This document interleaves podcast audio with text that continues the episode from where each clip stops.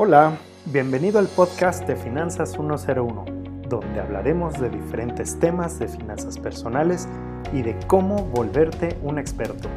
¿Estás listo? Inhala profundo y abre tu mente, porque empezamos en 3, 2, 1.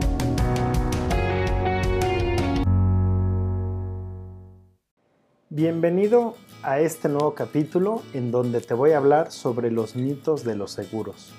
Un cliente, cuando yo le explicaba cómo funcionaba el seguro de vida que estaba por contratar, lo primero que me preguntó es, ¿y dónde está el truco? ¿Por qué con un pago bajo me van a cubrir un monto alto si llego a fallecer? Y posterior a esto estuvo muy interesado en saber los escenarios en los que no se le iban a pagar. ¿Qué sucedió? Que me contrató un seguro de vida para proteger a su familia, pero entendiendo bien de qué se trata con los alcances y limitaciones que tiene este tipo de contratos. Es por eso que en este episodio lo voy a dedicar a algunos mitos comunes que hay alrededor de los seguros. Y es que los seguros fueron creados con base en la mutualidad, que es que entre todos absorbamos el riesgo, o sea, el pago, de los problemas financieros que un imprevisto puede dejar en uno de los integrantes de esa comunidad. Así que les van, les voy a dar seis. El primero es que son caros. Como muchas otras cosas en la vida, la relación costo-beneficio es una apreciación completamente subjetiva.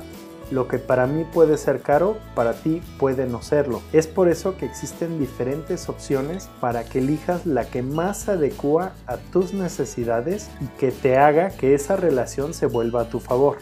2. Son difíciles de contratar. Seguramente estamos muy familiarizados con el proceso en línea de la contratación de un seguro de auto, que puede ser incluso que en minutos puedas tener esa protección.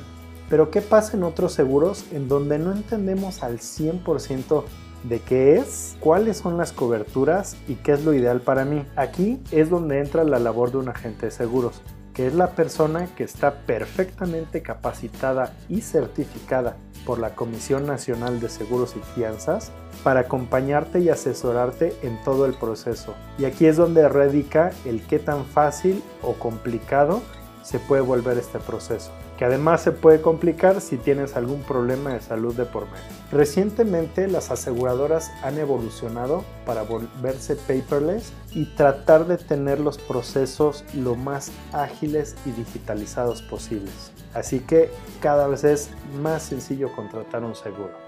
3. Las aseguradoras no pagan. Hice un capítulo específico de este tema, pero te puedo decir que todas las aseguradoras están obligadas a responder conforme al contrato de seguros que tienes, que es básicamente tu póliza más tus condiciones generales. Así que es muy importante conocerla a detalle para evitar sorpresas y creer que te cubre todo o que cuando no te cubren es por mala onda y por eso no te pagaron. Recuerda que también están reguladas por la Comisión Nacional de Seguros y Fianzas y que tú puedes tener apoyo de la Conducef. 4. Son un gasto. Tener una red de seguridad más que un gasto es una inversión, puesto que con esto, en el caso de un evento que afecte a tu vida, tu salud o a tu patrimonio, va a limitar la cantidad máxima que puedes perder en estos imprevistos. Básicamente estás pagando porque alguien más corra con las consecuencias financieras de tus acciones y esto es muy valioso y te puede generar tranquilidad. ¿Qué tan importante es para ti tu tranquilidad? 5. Si soy joven o sano, no lo necesito. Déjame decirte que si eres joven y sano, es el mejor momento para contratar un seguro, porque es cuando más económico nos será y podrá dejarte más beneficios a largo plazo. Si crees que tienes que contratarlo hasta que estés enfermo, te vas a llevar una decepción.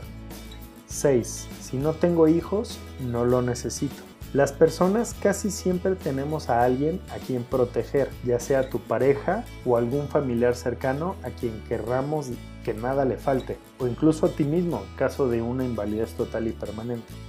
Si te fijas, en todos estos casos el acompañamiento de un buen agente de seguros hace la diferencia. Muchas gracias por tu atención, sígueme en Facebook e Instagram como AsombraTMX y hasta la próxima.